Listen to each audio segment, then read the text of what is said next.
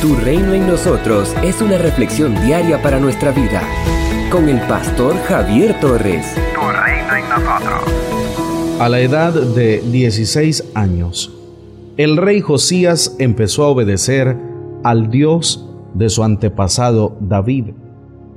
Cuatro años después, comenzó a quitar los altares en los que el pueblo adoraba al dios Baal. También quitó las imágenes de la diosa Astarte, las imágenes y los ídolos que había por todo el territorio de Judá y en Jerusalén. Segundo de Crónicas capítulo 34, versículo 3. Amados, de acuerdo con la valoración del historiador, Josías fue uno de los ocho buenos reyes de Judá. Estos reyes son Asa, Josafat, Joás, Amasías, Azarías o Usías, Jonatán, Ezequías y Josías. Y el rey que sirve como medida es David, quien es considerado el rey ideal de cuyo linaje saldría el Mesías.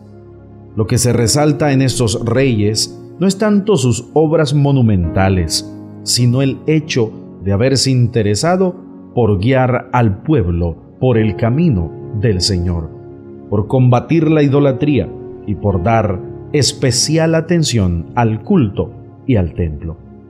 A los ocho años de su reinado, es decir, a los 16 años de edad, Josías empezó a obedecer al Dios de su antepasado David.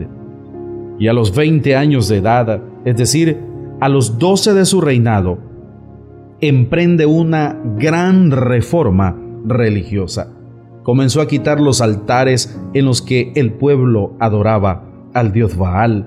También quitó las imágenes de la diosa Astarte, las imágenes y los ídolos. Esta limpieza se extiende más allá de los límites de Judá.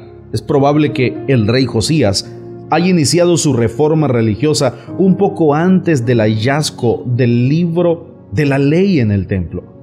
Se supone que la reparación del templo, que llevó al descubrimiento del libro de la ley, tuvo que ver con una profunda reforma religiosa.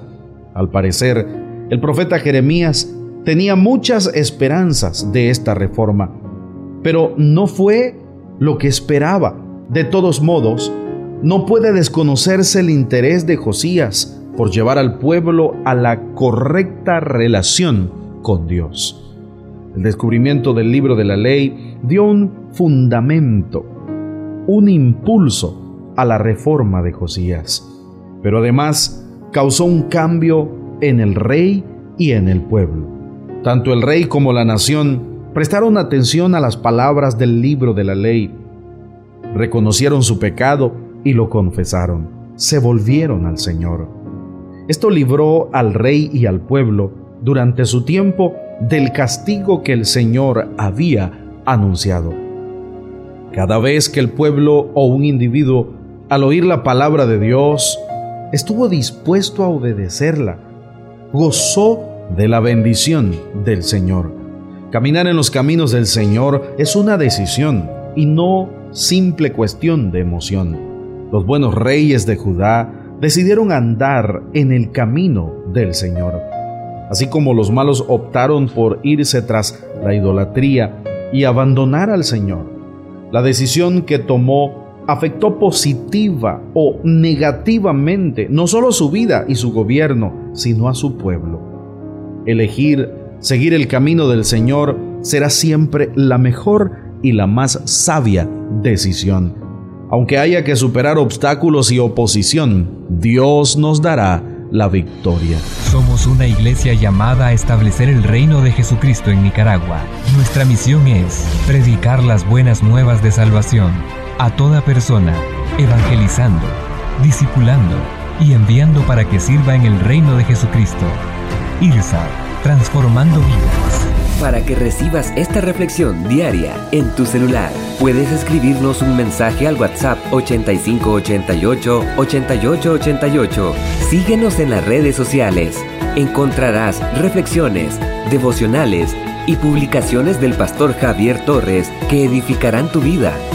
Tras 13 años de ministerio continuo, estudios en psicología, diplomado y maestría en teología, sirviendo a Dios y a las personas, el pastor Javier Torres continúa compartiendo el mensaje de Jesucristo. Esto es Tu Reino en nosotros. Visita www.javiertorres.com y encuentra contenido que transformará tu vida. Tu Reino en nosotros.